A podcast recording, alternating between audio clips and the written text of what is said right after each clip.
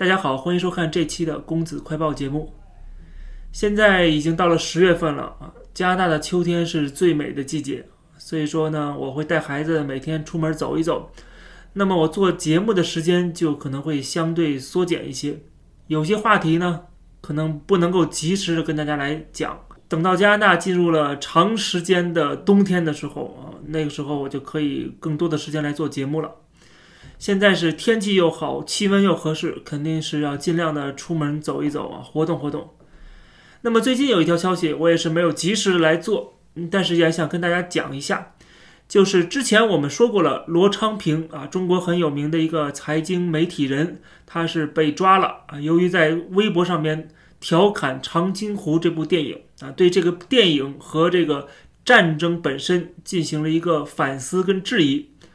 他被抓之后，我们看到还有两个人也被抓了啊。这两个网友呢，其中一个是支持罗昌平的，他看到罗昌平被抓之后非常生气，在微博上写说：“沙雕连都不能说吗？”啊，他连说好几个沙雕连，然后他还评价了一句，他说：“韩战最大的成果就是蛋炒饭，感谢蛋炒饭，没有蛋炒饭，我们这就跟曹县一样没区别。当然，可悲的是现在也区别不大。”他讲的蛋炒饭是什么意思呢？啊，这我们之前讲过了，就是在这个韩战的过程中，毛泽东派他的儿子毛岸英参战啊，成为这个在司令部的啊一个参谋。当然，他没有端起枪上前线啊，他是躲在后边这个指挥部的。但是当天呢，他们是做饭啊，不知道是做蛋炒饭呢，还是做什么其他的吃的。厨房一冒烟儿，被美国的飞机就看到了，然后把它轰炸了，所以导致了这个毛岸英葬身火海。其实网上调侃蛋炒饭的不只是这个网友，现在已经有人说十一月二十五号是蛋炒饭节了啊，要感谢蛋炒饭。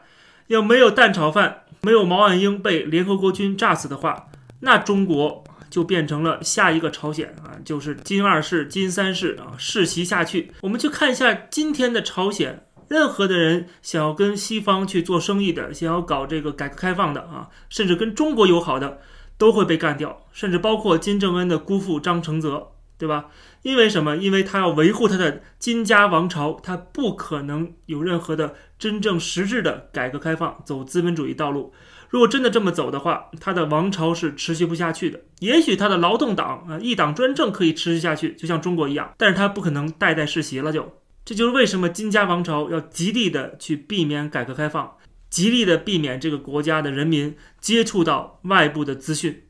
跟西方国家交流，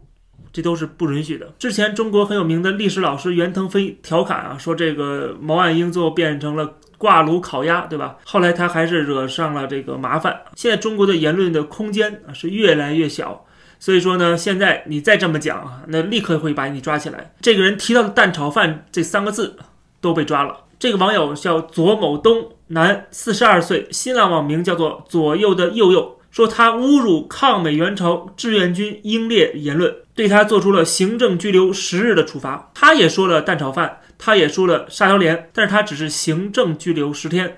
跟那个罗昌平刑事拘留是有很大的差别的啊，罗昌平的更严重，但是明明他说的更多，为什么他会更轻呢？很明显，因为这个罗昌平的粉丝很多，罗昌平的影响太大，他背后也有这些关系啊，这些自由派公知这个圈子的关系啊，所以说杀鸡给猴看。但是你说这个轻跟重的处罚，它有一个衡量标准吗？说实话，还真没有，真没有。比如说另外一个网友。他也被抓了。据北京东城区的法院十月十二号的通报，被告人徐某侵害英雄烈士名誉荣誉案，判处徐某有期徒刑七个月。他在网上发了一段话啊，这段话里面讲到说，一个不能上街游行的国家，养了一堆窝家互联网暴民，有跟董存瑞似的彩妆 gay。他其实是在骂这些所谓的互联网暴民啊，就是这些五毛酸粉红，天天的骂别人汉奸啊，给别人扣帽子啊，啊，天天的这个厉害了我的国呀，这些人啊，瞎闹腾、瞎折腾。他批评这些人，但是他其中提到了董存瑞彩妆 gay，董存瑞炸碉堡的这个事情，我们都是从小耳熟能详啊，就是在国共内战的时期，实际上他杀的、他打的、他炸的也是中国人，大家是互相内斗嘛，是内战。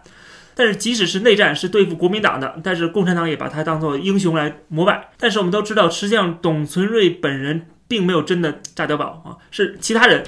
但是后来呢，因为董存瑞这个出身比较好，选他作为英雄人物啊更适合。他无所谓真的假的，他只是作为一个宣传洗脑的一个。工具，一个政治宣传的目的而已啊，无所谓真假，所以引起很多的质疑。现在好了，由于你这已经被树立成一个英雄人物了，所以你不能够质疑啊，即使他是假的，你也不能说，你也不能够揭露，等于是这些所谓的英雄人物都已经成为了 God，都已经成为上帝了啊，不能批评，不能骂，不能质疑，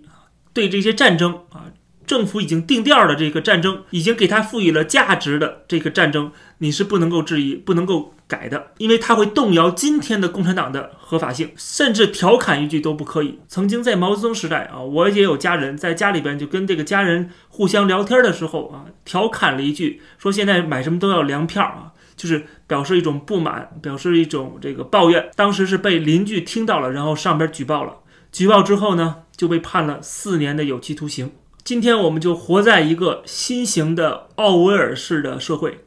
这个社会就是，呃，就像奥威尔说的，谁掌握了过去，就掌握了未来；谁掌握了现在，就掌握了过去。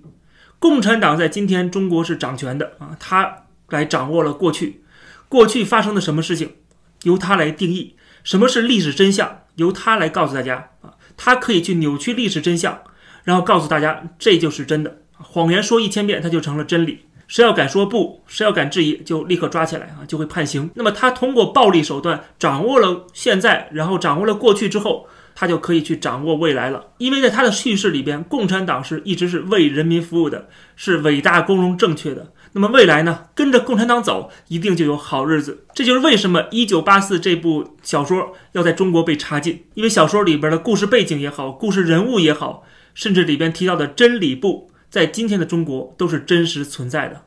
这期的节目就跟大家先聊到这儿，感谢大家收看，欢迎点击订阅这个频道，我们下期节目再见。